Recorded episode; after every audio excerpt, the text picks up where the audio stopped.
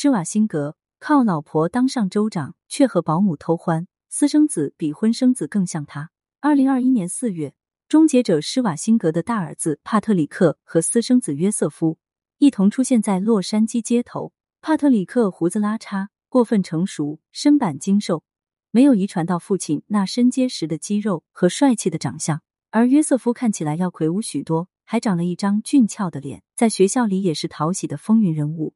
他这次带来了自己的女朋友尼基多达，尼基也是一位美丽的健身达人。帕特里克的弟弟克里斯托弗和约瑟夫两人的生日相差仅仅只有五天。他们的母亲一个是施瓦辛格的正牌妻子玛利亚，一个则是他家的胖保姆马蒂。约瑟夫在十年之前揭开了身世之谜。十年之后，他才首次跟自己同父异母的哥哥同框，名正言顺的成为了这个家的一员。施瓦辛格恐怕也没有想到，自己的一次偷欢会带来如此巨大的收获。一九四七年，施瓦辛格出生于奥地利施蒂里亚州格拉茨市塔尔村。警察父亲和大他十五岁的母亲姐弟恋生下了他。施瓦辛格并没有一个快乐的童年，在家庭暴力的阴影下，他把全部激情都寄托于肌肉锻炼上。十六岁那年。就锻炼出了一身壮硕的肌肉，凭借着这一身肌肉，他打通了通往电影世界的道路，遇到了重要的角色——终结者，扮演一个戴着墨镜的反派杀手。一九七七年，三十岁的施瓦辛格遇到了电视台记者玛利亚，她是肯尼迪家族的一员，是肯尼迪的亲外甥女，比施瓦辛格小了八岁。单纯从颜值上来看，玛利亚肤色黝黑，五官粗糙，和施瓦辛格平日搭档的好莱坞美女差远了。但是由于她家庭背景强大。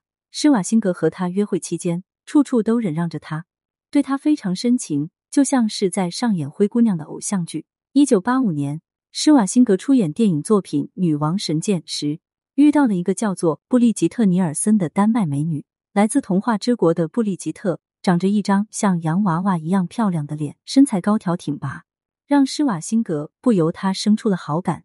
在剧组期间，两人多次被拍到亲密同框互动的照片。绯闻登上了不少八卦小报的头条。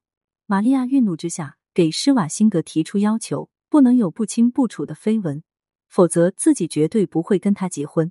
玛利亚嫁给施瓦辛格本身是下嫁，她是天之贵女，施瓦辛格顶多算是一个后天逆袭的暴发户。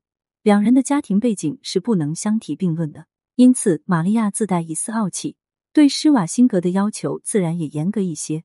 听完玛利亚的要求后，施瓦辛格慌了。跟玛利亚结婚是他人生道路很重要的一步棋，他不容许八卦绯闻破坏掉这步棋。他不好直接跟布利吉特一刀两断，就想了一个十分聪明的办法，把他介绍给自己的好朋友史泰龙。史泰龙对布利吉特一见倾心，迎娶了他。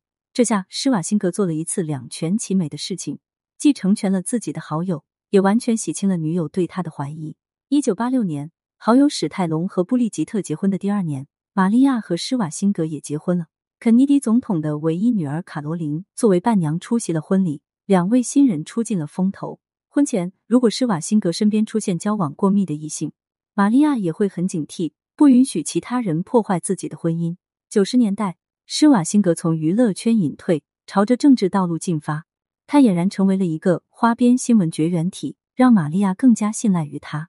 在他的家族势力支持下。施瓦辛格在二零零三年当上了加州州长，在玛利亚面前，施瓦辛格永远表现出一种值得信赖的模样，是家里的好丈夫，儿女的好父亲。玛利亚为了他毫不犹豫放弃了事业，全心全意供养他的事业进步。二零零三年，当施瓦辛格遭遇丑闻攻击的时候，玛利亚却说自己丈夫人品很好，绝对不会做出这样的事情。玛利亚作为施瓦辛格的枕边人，她的言论是值得信赖的。很多人打消了对施瓦辛格的怀疑。但是，恐怕连玛利亚自己都没有想过，自己真正的敌人竟然就藏在了自己家的内部。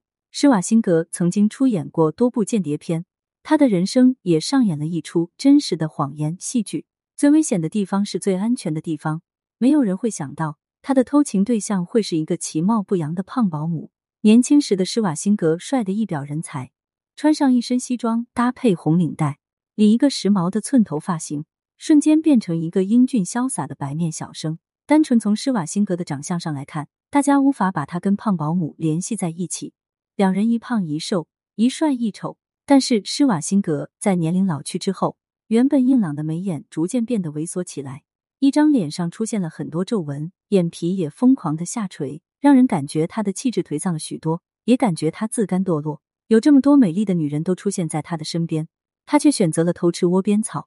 可见，当一个人想要满足自己欲望的时候，根本就不在乎对方是谁。当玛利亚发现这一切后，施瓦辛格迫于压力也亲口承认，他和胖保姆马蒂之间的婚外情长达二十年。他们的私生子约瑟夫已经长成一个健壮的小伙，跟施瓦辛格长得如出一辙。二零二一年十二月，玛利亚和施瓦辛格长达三十五年的婚姻关系结束了，他们的财产分配问题也终于尘埃落定，四亿美元资产对半分，各自得到两亿美元。有句俗语说。当女人为男人花钱的时候，就是霉运的开始。这句话有些武断，但是从古至今，诸多例子都表明，女人倒贴男人很难有好下场。玛利亚的爱情悲剧不是个例，对此你怎么看呢？欢迎评论区留言互动，更多精彩内容，欢迎订阅关注。